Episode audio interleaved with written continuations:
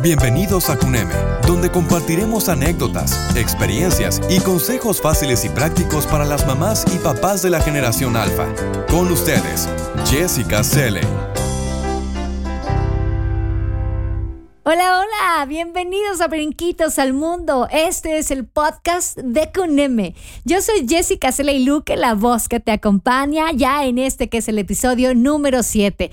Y el día de hoy vamos a platicar de cómo toman agua las flores. Además, te queremos compartir algunas de las grandes propiedades del aguacate. Y también, como ya estamos súper entrados en esto de los estilos de decoración, traemos más ideas para ti. ¿Te gusta? Comenzamos. Lo primero será la pregunta preguntona. Y ahora le toca el turno a las plantas. A ver, ¿te has topado con esta pregunta de cómo toman agua las flores? Para explicarle a nuestros más pequeñitos, ya sabes que esa es nuestra intención principal, podemos mostrarle un popote y decirle que las plantas y las flores toman agua igual que nosotros, usando ese popote. Pero bueno, claro que en el caso de las plantas y las flores, no son popotes realmente, sino raíces. Y es ahí donde puedes mostrarle una planta pequeña, quizás un pedacito de pasto, algo que tú tengas cercano por ahí para que ellos conozcan las raíces. Y aunque esta podría parecer una explicación muy sencilla, la verdad es que es lo más cercano a nuestra realidad. Y además también podemos decirles que las plantas, al igual que nosotros, si no tienen agua, se mueren, se secarían. Así que por eso es muy importante y necesario que las plantitas tengan el agua suficiente para crecer y para vivir. Y en este punto las raíces les ayudan mucho para que obtengan los nutrientes necesarios para todos los procesos que ellas tienen, como son la transpiración y la fotosíntesis. El asunto de la transpiración sucede en las plantitas porque ellas están absorbiendo agua de forma continua, así que vamos a pensar que las hojas ya tienen agua acumulada previamente y la única forma de seguir este proceso, de seguir absorbiendo agua, es, pues literal, seguir dejando ir el agua que ya tienen almacenada. ¿Cómo? Con una evaporación lenta. Y así están listas para seguir recibiendo el agua que necesitan. Este líquido que absorben tiene sales minerales y cuando se mezclan se produce algo que se llama savia bruta. De aquí se fabrica su alimento. Esta savia bruta llega hasta las hojas, suben por el tallo y por medio de unos tubitos muy finos que se llaman vasos leñosos. Ya una vez que esta savia llega a las hojas, se mezcla con el dióxido de carbono que las hojas tomaron previamente del aire. En el interior de las hojas, la savia bruta se mezcla con el dióxido de carbono y sufre muchos, muchos cambios, en lo que lo convierte en una savia elaborada, que es el alimento de la planta. Y para que las plantas transformen la savia bruta en savia elaborada, es imprescindible nuestro astro rey. Así es, la luz del sol. Este proceso se llama fotosíntesis y como producto de la fotosíntesis las plantas nos regalan oxígeno. Entonces, en este proceso de fotosíntesis, la planta utiliza la luz del sol para separar el agua en hidrógeno y en oxígeno. Y luego utiliza el dióxido de carbono del aire para formar azúcar, mientras que el oxígeno lo regresa a la atmósfera y forma vapor de agua.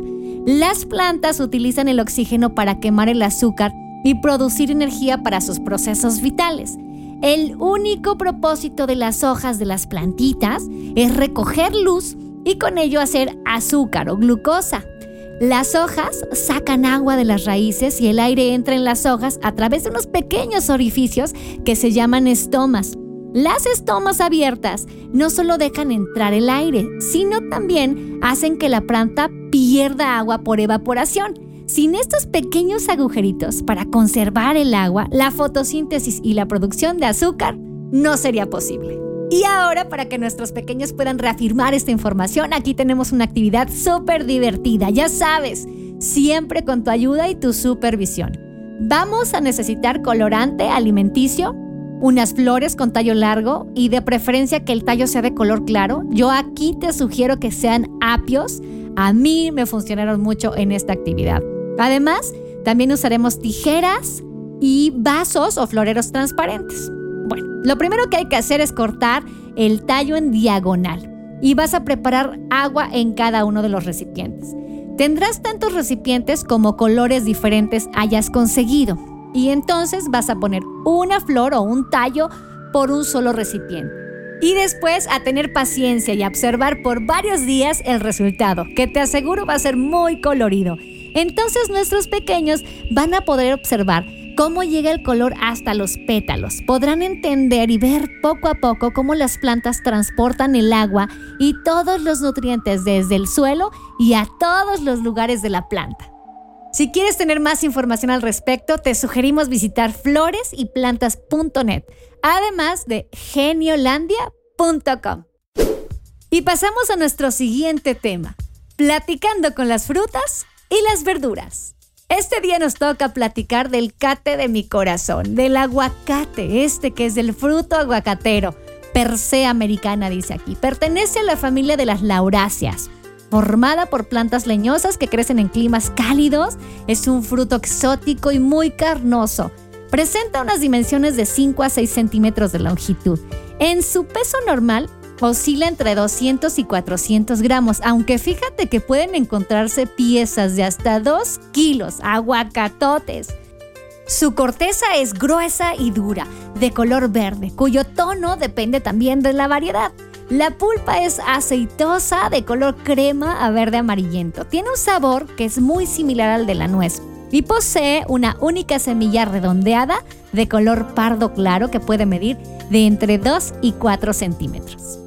Es una especie originaria de Mesoamérica, específicamente de las partes altas del centro y del este de México y de Guatemala. Hay evidencias las más antiguas de su uso y se encontraron en Coaxcatlán, acá en México, y datan de hace unos 10.000 años. Actualmente la especie se cultiva en lugares con climas cálidos, tropicales y mediterráneos en todo el mundo. Ahora voy a compartirte algunas de las propiedades del aguacate que qué barbaridad. Por principio de cuentas, posee un alto contenido en aceites vegetales y esto nos da propiedades antioxidantes. Por supuesto, es muy rico en grasa vegetal y esto quiere decir que nos da los beneficios de grasa que necesita nuestro organismo, además de las vitaminas que posee. Fíjate, K, E, A, C, B1, B2, B3, B5 y B6.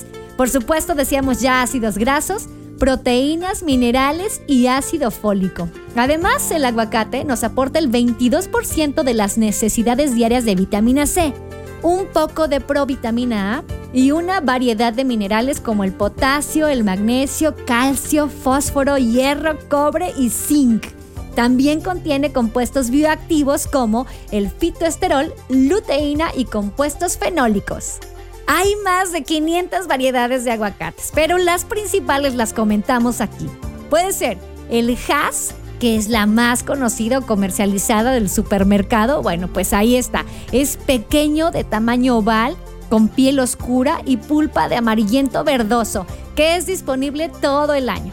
Además también está otro que es el Bacon, disponible desde finales de otoño y a principios de primavera. Este es de tamaño mediano. Hay uno más que es el cóctel o. Es alargado y sin hueso, y este se cultiva en Israel y España. Además, el fuerte. Es de tamaño mediano o grande, su piel es fina y sin brillo. Su pulpa es cremosa, es cultivada en África y en España. Entre tantos también se encuentra el Pinkerton. Esta es una variedad de invierno. Es alargado, de piel rugosa y semilla pequeña, que se cultiva especialmente en Israel. Consumir aguacate nos beneficia al corazón porque contribuye a aumentar el colesterol bueno y entonces reducir el malo, así como bajar también las inflamaciones por su ácido oleico. También nos ayuda la digestión y es que es muy rico en fibra soluble e insoluble y esto tiene un efecto saciante y previene el estreñimiento, así como también nos ayuda a controlar la diabetes. Además, nos facilita la absorción de antioxidantes que consumamos de otros alimentos. Es rico en luteína y zeaxantina. Estos son dos compuestos muy importantes para la salud de nuestros ojos. También el extracto de aguacate puede inhibir el crecimiento de células cancerígenas de la próstata, así como reducir los síntomas de la artritis en los huesos. También el aguacate ayuda a controlar el peso corporal por su alto contenido en fibra y su baja proporción de carbohidratos. Reduce el estrés tanto físico como mental, por sus ácidos grasos, magnesio y vitaminas del grupo B. Es un alimento que es regulador del sistema nervioso. Los aguacates mejoran la función cerebral. Además contribuyen a un flujo sanguíneo saludable y reducen la presión arterial. Lo podemos utilizar también con fines cosméticos, por ejemplo para el cabello, para que nos lo deje brillante, pues la semilla del aguacate posee un aceite natural que nos da muchos beneficios, así como que nos ayuda a combatir la celulitis y previene las arrugas si utilizamos su pulpa en mascarillas faciales. Es pues una fruta muy versátil con muchísimas propiedades. En la cocina realmente lo podemos consumir al natural en ocasiones si lo mezclas con dulce es muy bueno para postres o bien incorporándola en las comidas saladas. Hablando un poco más de las cuestiones cosméticas, el aguacate podemos usarlo en mascarillas faciales o capilares para tratar la resequedad. Además te decía que lo utilizan también para eliminar la celulitis y las estrías. De su hueso se obtiene una crema para afeitar. Además se usa como crema exfoliante. De la pulpa se puede elaborar crema para labios y también para hacer jabón, además de removedor de maquillaje. Y si de fines medicinales hablamos, bueno, el aguacate es de los reyes. Se puede utilizar como purgante al triturar la cáscara del aguacate. Además también nos proporciona alivio contra artritis. Mira, se pueden mezclar dos cucharadas de aguacate con tres cucharadas de zumo de limón y esto se aplica sobre la zona afectada. También se usa como un anti-envejecimiento al hacer té de las hojas de aguacate. De su hueso se puede hacer un bálsamo anti-piojos. También se utiliza contra la tos. Esto es muy bueno cuando haces una infusión o un té con las hojas de aguacate. También ayuda a eliminar moretones. Lo aplicamos como cataplasma con las hojas de aguacate sobre la zona afectada. En casos de menstruaciones dolorosas o irregulares, se recomienda beber un té de hojas de aguacate. También posee propiedades antihelmínticas. Esto quiere decir que favorece a la expulsión o la erradicación de lombrices parasitarias del cuerpo. También reduce el malestar estomacal por exceso de alimentos o indigestión. Las hojas cocidas de aguacate pueden ayudarnos a obtener alivio. Se dice que estimulan los jugos gástricos, lo que ayuda a mejorar la digestión y así disminuir la acidez estomacal. Y por si todo lo anterior fuera poco, ahora se sabe que de la semilla del aguacate se está logrando producir un bioplástico que es aparentemente biodegradable. Un aplauso para el aguacate.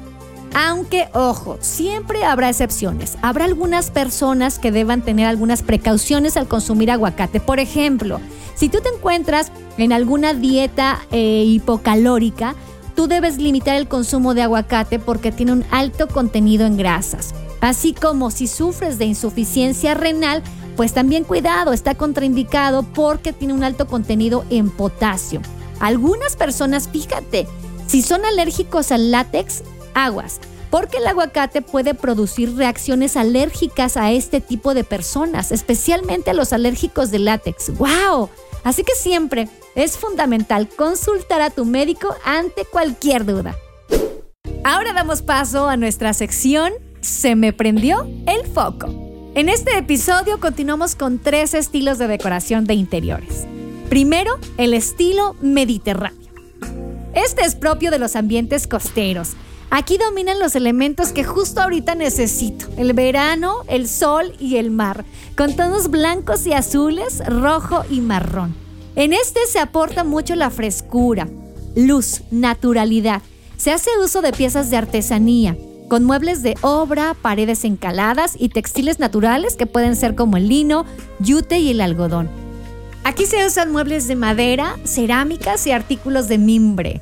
En este mobiliario tienen que ser con líneas sencillas, es poco adornado. Les decía madera, mimbre, ratán y hierro forjado, en colores claros. El mobiliario es una presencia que no sea estridente, que nos apetezca tocar y que nos aporte mucho confort, tanto a nivel estético como funcional. Aquí buscamos el aprovechamiento y justamente los muebles deben ayudarnos en esto. La ventilación e incidencia de la luz natural es necesaria. Tiene que estar muy bien ubicado para atrapar al máximo los rayos del sol. Los pisos deben ser originales y en este caso se utiliza mucho el barro cocido los espacios limpios, sin excesos.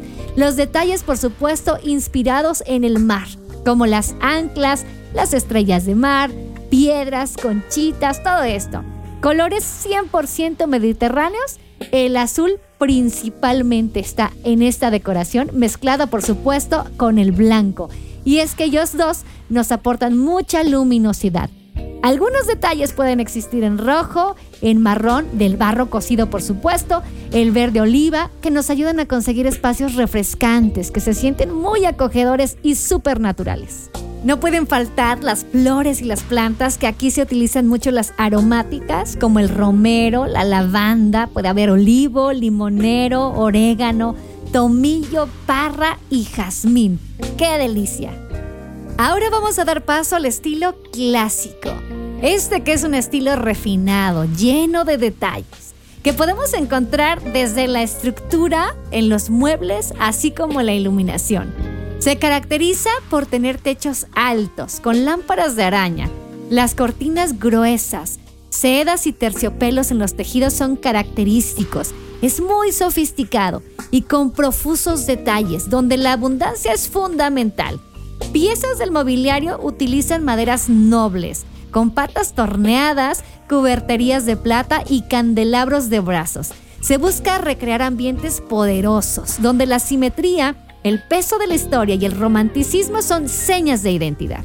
Pero este estilo clásico ha ido cambiando y ya dio paso a un estilo que se llama clásico renovado o clásico moderno, que es una nueva versión que ha evolucionado hacia ambientes más contemporáneos y ya ha ido dejando atrás justamente estas características donde se notaba la pesadez de las telas, las maderas nobles y los acabados muy oscuros con espacios recargados y extremadamente opulento.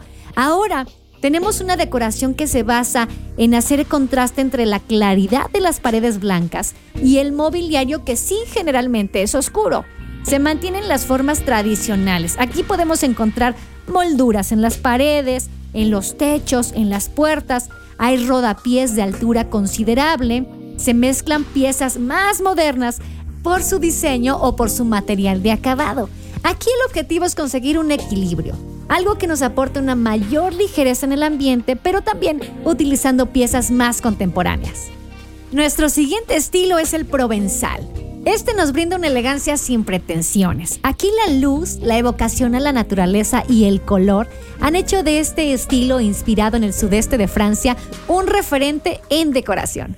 Se viste de textiles con motivos campiranos, hay paños de cocina que combinan con vajillas antiguas que reflejan otros tiempos, hay muebles envejecidos que denotan el paso del tiempo y al igual que en el Provenza, la luz juega un papel fundamental en la decoración. Los tonos luminosos en este estilo decorativo son protagonistas. El provenzal se caracteriza por ser rústico, luminoso, romántico y vintage. Sus decoraciones con una paleta cromática de tonos suaves que crea espacios muy acogedores y sosegados. Los muebles son de madera desgastada y de hierro forjado con pintura desconchada. Hay flores en la decoración que podemos encontrarlos en vajillas, en los manteles y en los arreglos. Y si es silvestre, mucho mejor. Las plantas son fundamentales, debe haber dentro y fuera de la casa. Nunca pueden faltar ramos o flores cortadas en un vaso. El jardín casi casi es un vergel de plantas y especies mediterráneas. Hay enredaderas tapizando los muros, parras cubriendo celosías, plantas de lavanda cerca de la entrada y esto le da una bienvenida muy aromática. Las cocinas del estilo provenzal se aunan con un encanto campestre y tradicional y dan un matiz romántico y nostálgico. Hay vigas con suelos de barro, grandes pilas de mármol y muebles de madera en tonos claros o pastel. Otros adornos que se usan son cristalería labrada. En el papel tapiz hay motivos de naturaleza y flores. Los colores básicos son el gris y el verde, ambos en tonalidades muy pálidas. Estos dos colores son típicos de esta zona. Además, se ve un toque decadente. El paso del tiempo es la clave de este estilo provenzal, con muebles oxidados, maderas desgastadas, detalles vintage, pero todo siempre con un halo nostálgico y muy romántico. En los detalles antiguos Siempre habrá una vajilla de herencia, cuberterías de plata, manteles bordados. En esta decoración estilo provenzal, si no hay detalles antiguos es impensable. Y sí, En el mobiliario no puede faltar alguna pieza recuperada, o sea que a la hora de buscar los complementos, no te olvides de darle este toque vintage. Y en las fachadas, los muros de piedra y las contraventanas de madera con su vierteaguas de piedra son dos características que definen la arquitectura típica de las casas de la Provenza.